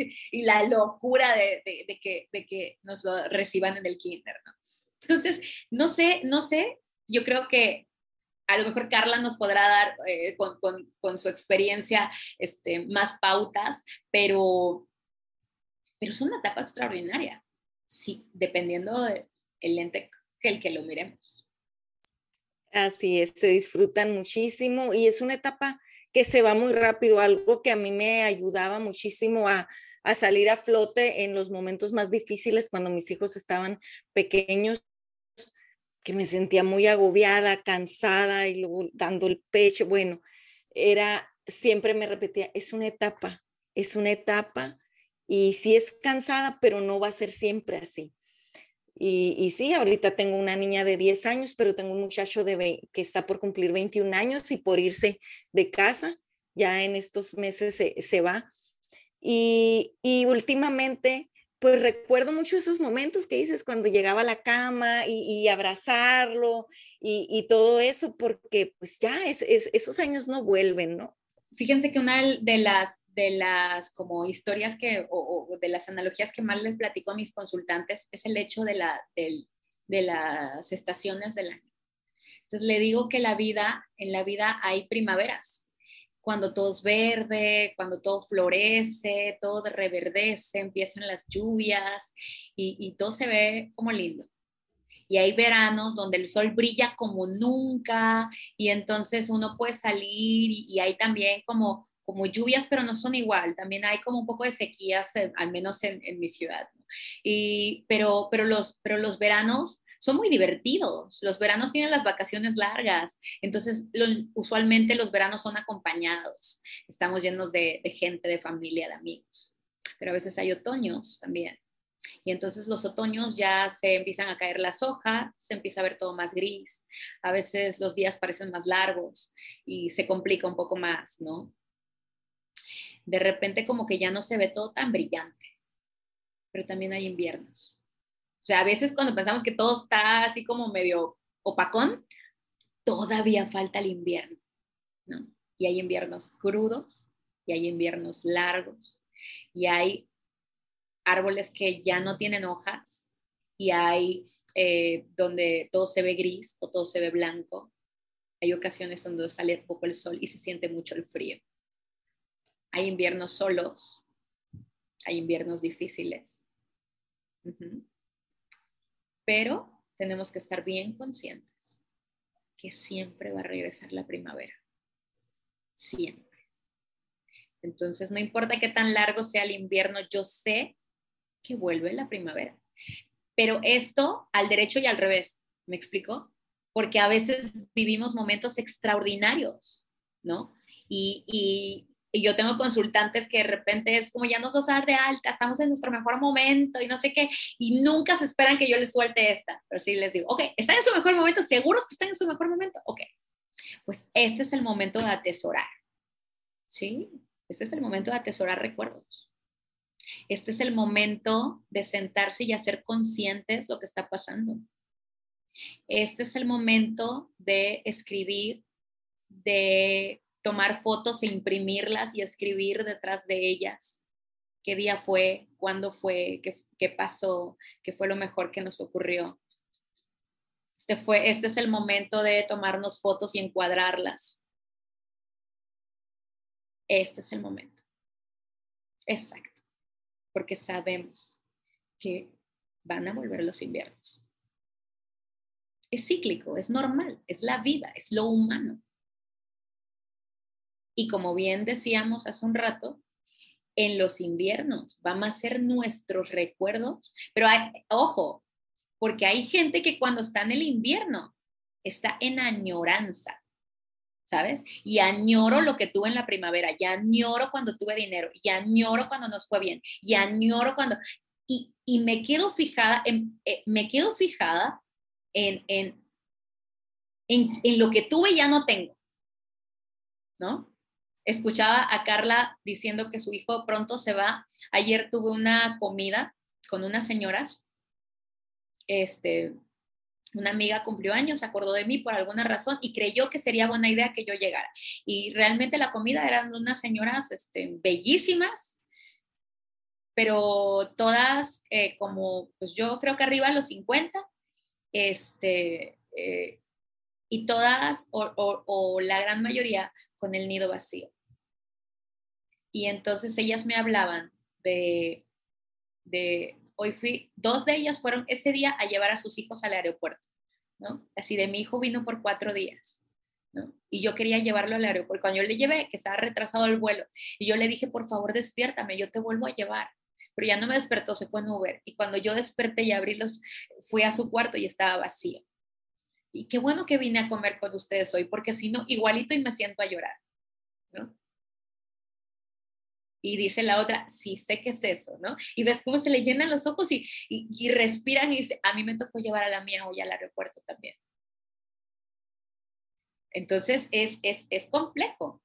Y, y, pero creo que una, una, una etapa que, que me estoy saltando y que es bien importante como pareja es la de la adolescencia de nuestros hijos. ¿Ok?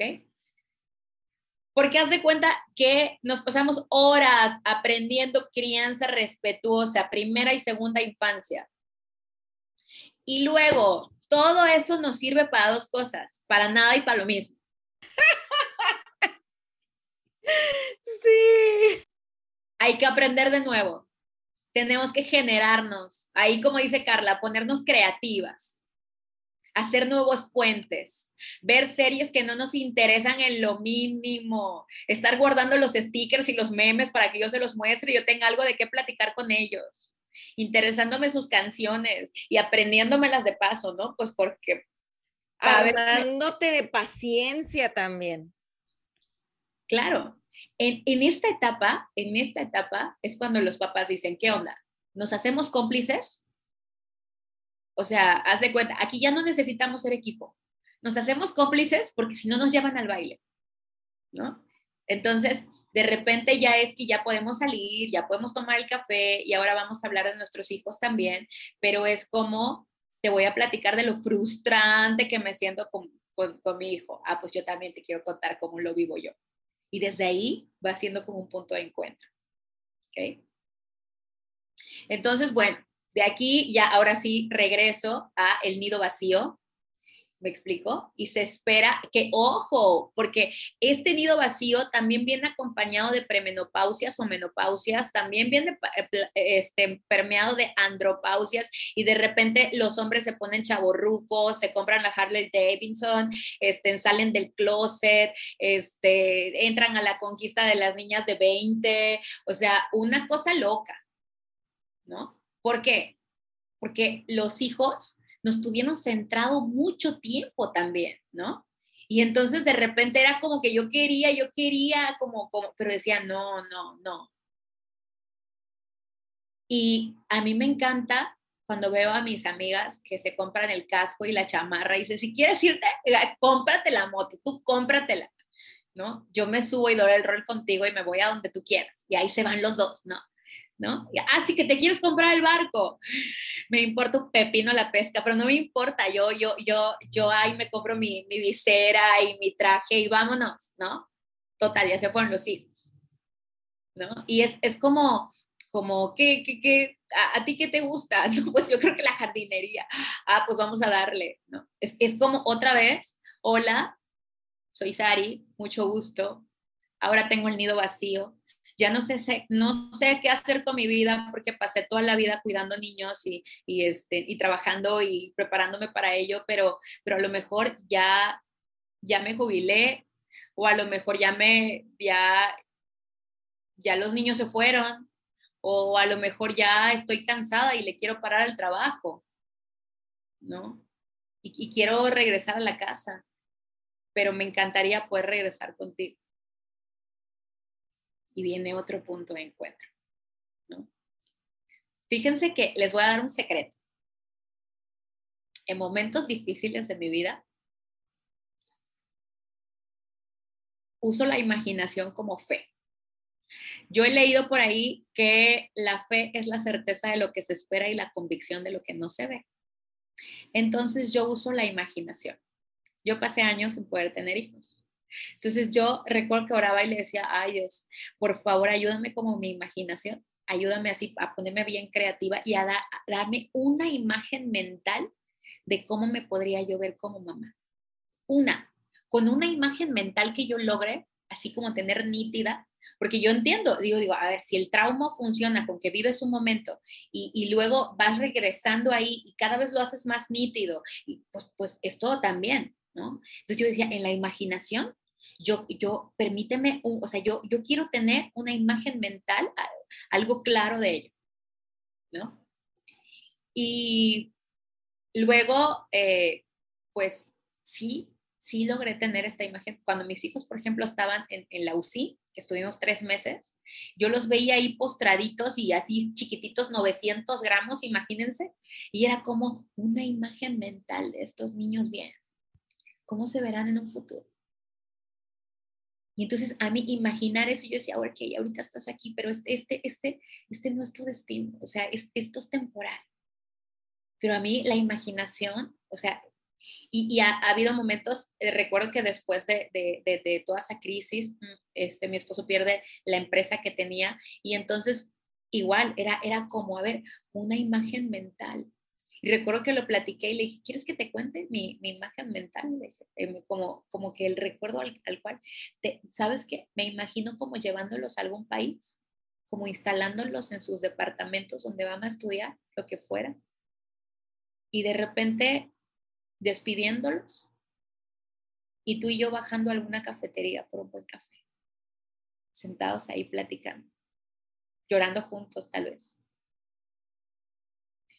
Y, esta imagen la tengo aquí. Y cuando hay momentos difíciles o cuando de repente veo mucho caos, voy, voy, voy como, como, como a esa foto que no existe aún, pero que está en mi cabeza. Y digo, ok, esto es temporal. Eso. Sí, me encanta porque no necesariamente tenemos que regresar a esa etapa hacia atrás, sino también visualizar qué queremos, ¿no? Y hacia dónde queremos llevar eso. Y me encanta este aprendizaje de decir, no, no es solo lo que en ese momento me enamoró de ti, sino hacia dónde quiero caminar contigo, hacia dónde quiero estar contigo, con mi familia o, o con esta etapa como pareja. La verdad es que es un gran aprendizaje porque porque sí, o sea, aprendes a tomar las cosas del momento como son, ¿no? Es el momento, este es el aquí y el ahora, pero puede haber algo más, ¿no? O sea, esto va a pasar y vamos a llegar a, a otro momento juntos si así lo queremos, ¿no? Y si eso es en lo que estamos de acuerdo los dos. Así es, y va a depender de, de, de también lo que decidamos hacer, cómo decidamos sentirnos también cómo vayamos a vivir ese nido vacío. Si lo vamos a sufrir, lo vamos a llorar, o, o también vamos, sí, tal vez cala, ¿verdad? ¿Cómo no? Pero también, también vamos a disfrutar nuestro tiempo que, que a lo mejor ahora tenemos y antes no, no podíamos tenerlo de la misma manera. Yo me visualizo con mi esposo y siempre le digo, oye, hay que, eh, me encantaría tener una casa móvil, una motorhome, e, e irnos, irnos a distintas ciudades, estacionarnos por ahí en esos parques especiales para que llegues y, te conectes ahí tu tubería y todo, e ir conociendo ciudades de donde se nos antoje. E, esa es, esa es eh, la, la, visualización que tengo de nosotros, ¿verdad? Y espero que, que se haga realidad. Y tú, Marisol, cuéntanos, ¿cuál es tu visualización? Híjole, yo, yo tengo eh, con, con, mi esposo siempre platicamos de, de, lo que queremos hacer juntos, ¿no? ¿Qué queremos estar haciendo? Y, y pues es esto de seguir juntos. Eh, por ejemplo, como les dije, nos gusta salir a correr. Ah, bueno, ahora ya tiene bastante tiempo que yo no corro, pero ya él va a empezar. Entonces, cuando empezó nuestra, la conquista, yo me acuerdo que me invitó a verlo correr en alguna carrera de, de la UNAM, aquí en México. Y wow, sentí unas maripositas. Es que de verdad es algo que no olvido. O sea, verlo tan libre, tan él, o sea, tan, ay, no sé cómo explicarlo, o sea, lo, recuerdo y miren, ahorita estoy sintiendo esas maripositas y hasta me pongo chinita. Este, pero es justamente esa, esa visión que yo tengo de, verlo tan libre, tan él, tan, mm, tan, tan, no sé, tan excitante así para mí, por alguna manera decirlo. Y es algo que hasta la fecha, cada vez que yo lo veo correr, así, siento lo mismo. O sea, es algo que en el tiempo no ha cambiado.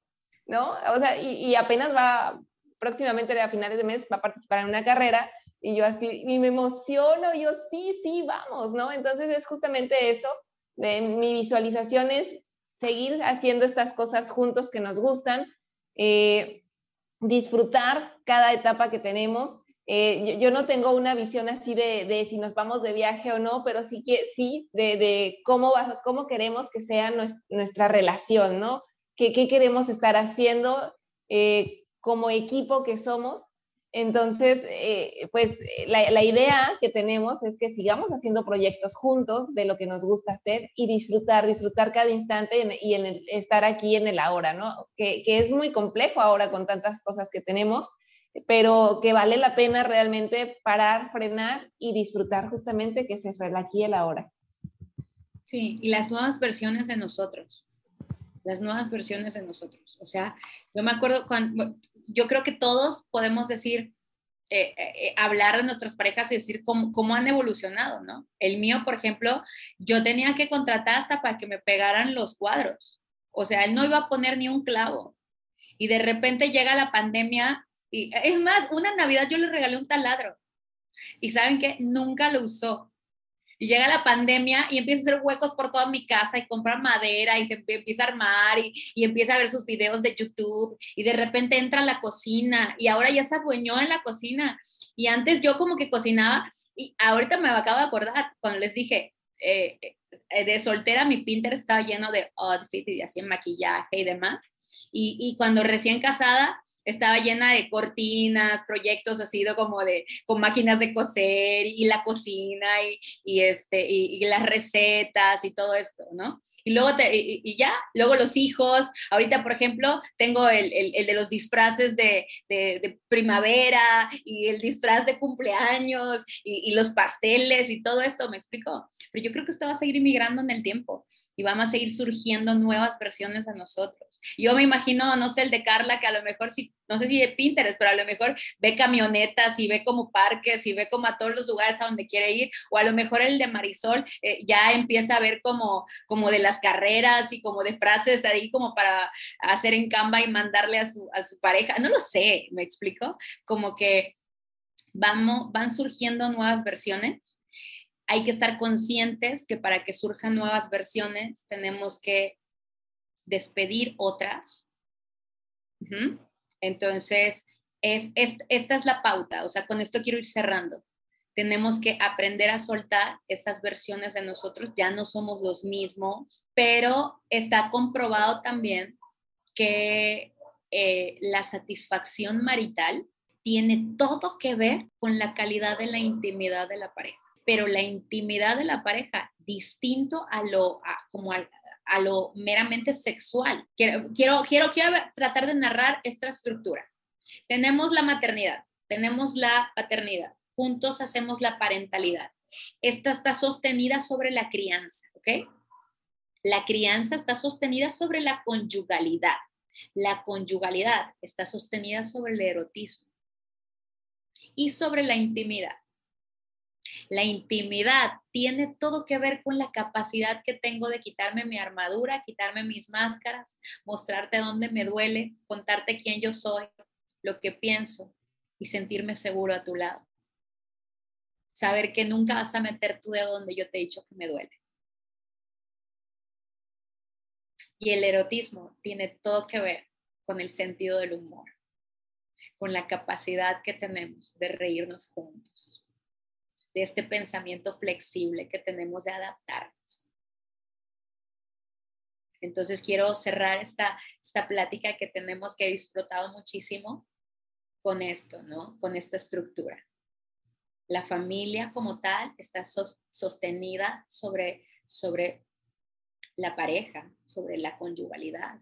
Y esta, les recuerdo, el erotismo y la intimidad. La intimidad con esas pláticas incómodas pero necesarias, ciclo, conflicto, reparación, respetuoso, libre y ameno, y el, el, sentido del humor, el erotismo sobre el sentido del humor, sobre todavía jugar juntos, divertirnos, ah, compartir, eh, no sé, hacernos cómplices, de vamos a dormir a los niños y, y, entonces sí pedimos el sushi, ¿no? O, eh, vamos a lo que fuera. Que puede ser algo así como, sí, mi amor, duérmete, ¿no? Ya cenamos el huevito con jamón, sí, ¿no? Una cosa así, pero he disfrutado mucho, mucho, mucho esta plática y me encantaría que cada una me dijera qué se queda. Ay, no, Qué rico, ¿eh? Qué rico. Para mí, lo que te comenté hace rato y me voy a llevar para siempre es el, en momentos de crisis, en momentos de dificultad, regresarme y recordar ese enamoramiento, ese, esa etapa de la conquista, el sentir de nuevo esas maripositas e inclusive platicarlo con mi pareja, sacarlo, ¿verdad? Aquí a la plática, a la mesa y a ver, por esto, por esto empezamos a, por esto estuvimos juntos, ya no somos los mismos, sí, hoy soy esta persona, presentarme de nuevo, me lo voy a quedar, estarme presentando en las distintas etapas y estarle pidiendo a mi pareja también que se presente de nuevo, que no eres ya, que sí eres hoy, ¿verdad? ¿Qué te gusta de esta, esta Carla de hoy, ¿verdad? Y, y eso me lo, me lo voy a llevar y va a ser creo que va a ser muy efectivo en mi relación. Muchas gracias. Carla, déjame darte así este feedback a lo que tú, del feedback que me diste, ahí te va. Solo una acotación que es una belleza que eh, tal vez a ti no te pase, pero a muchas parejas sí nos pasa, que de repente cuando estamos en momentos de conflicto recordamos, es que antes eras así, no sé qué, o, o sea, para lo bueno o para lo malo, ¿no? Es que tú, que, que, que, tú hiciste, y de repente yo, este es, un, es, un, es como, como una de las pautas que, que, trabajo en terapia de pareja, es, hey, sí es cierto, si fui esa mujer intensa, si fui esa mujer dramática, pero no la traigas a vuelta porque ya no soy esa. La que tienes delante de ti es esta nueva versión que es trabajada. Lo que hablaba Marisol, mucha inteligencia emocional cuando vamos a terapia, esto es justo lo que hacemos. Y decimos, no me traigas a colación a ese hombre, porque si es cierto, no lo puedo borrar, sí fui, sí hice, sí, pero ya no soy más ese, ahora soy este. ¿Te quedas con este? Me encantó. Muchísimas gracias, Ari. Blanca. Me encanta, me, me, voy así toda súper emocionada. Justamente, fíjate, yo cuando me casé, el, fotógrafo que nos dejó la foto grande, de, ya saben, de, pues de, la boda, justamente cuando nos las entregó, nos dijo que esta foto les recuerde siempre, pero sobre todo cuando estén en crisis, el por qué se casaron, ¿no? Dice, espero que esta foto sea el punto de unión y que siempre los tenga, los mantenga juntos. Y, justamente, y queda ahorita con, esto que, que, yo también me quedo y, es el, que abrazar las crisis y recordar, recordar, abrazar ese recuerdo, ¿no? del por qué sí, por qué sí estoy contigo. Y, yo creo que también eh, otra cosa que, me quedo es justamente este conflicto, este ciclo que dices de conflicto, reparación, porque hasta con uno mismo lo tenemos, ¿no? eh, lo tenemos de, manera individual, como pareja, como familia, al final todo es dinámico, el equilibrio que, el bienestar es dinámico, ¿no? Por, por todos lados. Entonces, eh, me, encanta y yo creo que es súper importante, como tú decías, aprender a soltar y no quedarnos en, en, un solo ciclo, sino aprender a cerrar los ciclos y crecer. Crecer como individuos, crecer como parejas, crecer como madres, como padres, ¿no? Entonces, eh, seguir adelante, crecer, disfrutar, disfrutar cada etapa. Fíjate tú, eh, como bien nos decías, que si bien decían que los momentos más difíciles eran cuando los niños están chiquitos, pero también los más felices, pues es que simplemente aquí nosotras como madres, por ejemplo, a mí se me hizo súper complicado el primer año y se me hizo tan eterno, tan largo, pero ahora seis años después, casi siete, digo, wow, qué rápido pasó realmente, ¿no? Entonces es aprender a abrazar también cada etapa de nuestras vidas y, seguir adelante, creciendo. De verdad, muchísimas gracias por toda la información que, que, nos estás dando, por toda tu experiencia y, cómo nos fuiste narrando, el, fue generando en mí la imagen, la historia de, de, pues de, mi matrimonio, desde la conquista hasta lo que somos ahora. Y, es muy enriquecedor porque dices, wow, reconocer las etapas, reconocer qué ciclos y cerraste, en cuál estás ahora, e, es, yo creo que es algo muy constructivo, muy, muy bueno. Gracias, Araí, por toda, por toda tu plática. Sí, definitivamente fue muy revelador, eh, o sea, el pasado y hacia dónde va, ¿no? La situación. La verdad es que me, me encanta. Hay muchas cosas que me quedo, eh, mucho aprendizaje, eh, de también poder abrazar todo eso que sucedió en algún momento que era parte de, estas etapas y que a veces, ¿cómo nos falta conocer este, esta información, acercarlo a las personas? Eh, saber que, pues es un ciclo y que así es, ¿no? Y que está bien, hay que abrazar cada una de estas etapas. Yo me quedo mucho con las bases, esta estructura que nos dabas y el poder hablar desde, desde la intimidad.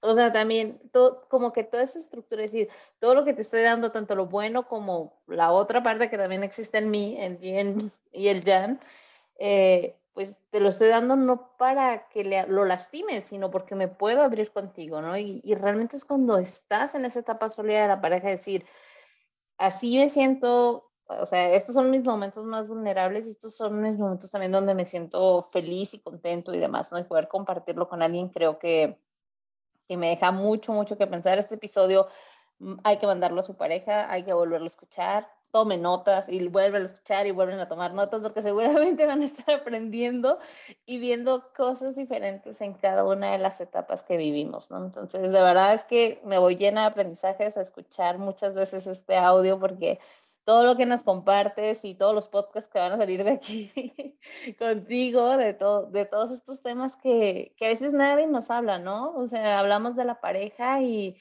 pensamos que, ah, me enamoro, me caso y ya somos felices para siempre, ¿no? Como clásica novela, pero no, la, la realidad de las cosas que Saraí nos vino a romper con esto, nos vino a decir, a ver, no es así, pero hay una mejor versión y mucho más rica. De verdad, muchísimas gracias, Saraí, por acompañarnos. Muchas gracias a ustedes por la invitación, muchas gracias también por su tiempo y sobre todo porque, como bien dijiste, para mí informar, o sea, cuando, cuando yo les platico esto a las parejas en terapia, es así como, ah, entonces es normal, y todavía hay más cosas, y todavía sigue, y, y sí, y sí, ¿no? Entonces, que, que, todos sepamos que, oye, tranquilo, todos pasamos por ahí, pero nada, nada, más que nadie habla de eso, ¿no? Entonces, justo, justo de eso se trata. Yo, pero si queremos aprender más de esto, ¿dónde te pueden encontrar? Cuéntanos, cuéntanos cuáles son tus redes sociales para que página en Instagram, en Facebook, eh, estoy como arroba psicóloga Saraí Guerra, entonces ahí me pueden encontrar. Este, también están mis datos de contacto, ahí se los dejo para que los pongan en, los, diferentes espacios, pero de verdad que ojalá que, que, lo podamos difundir. Yo también lo quiero en, como contenido de mis redes y, y presentarlas a todas y, y fue muy nutrido como que todo fue fluyendo y nos fuimos nutriendo juntas. Así que me ha encantado compartir con ustedes. Les mando un abrazo y, y disfruté esta plática. Igualmente, un abrazote y seguramente te tendremos por aquí como invitada de nuevo en algún otro tema porque, híjole, muchísimo que aprenderte, de verdad. Muchísimas gracias, Aray. Ah, por cierto, doy sesiones online, así que ya no hay barreras. Así que es uno de los regalos de la pandemia, siempre, oportunidad, oportunidad en la dificultad. Nos quitó algunas cosas, pero nos dio muchas otras y, y eso ha sido algo de lo que nos vino a regalar. Ya no hay barreras, no hay fronteras. Excelente, pues bueno, vamos a poner las redes sociales de todas maneras en el episodio de Saraí para que la localicen. Si tienen dudas, si quieren sesiones, pues ya dijo que también puede atenderlos, no importa desde dónde nos estás escuchando. Te recuerdo que si te gustó este episodio, califícalo, coméntalo, compártelo con más parejas para que también, para que este es un episodio que vale la pena escucharlo en parejas, porque seguramente vas a poder identificar. Si tú ya lo escuchaste ahora, ve y escúchalo de nuevo con tu pareja. Gracias, gracias Marisol, Carla, como siempre es un placer estar aquí con ustedes. Recuerden seguirnos en nuestras redes sociales, compartir el episodio, calificar y demás. Bueno, pues muchísimas gracias y nos vemos próximamente. Adiós.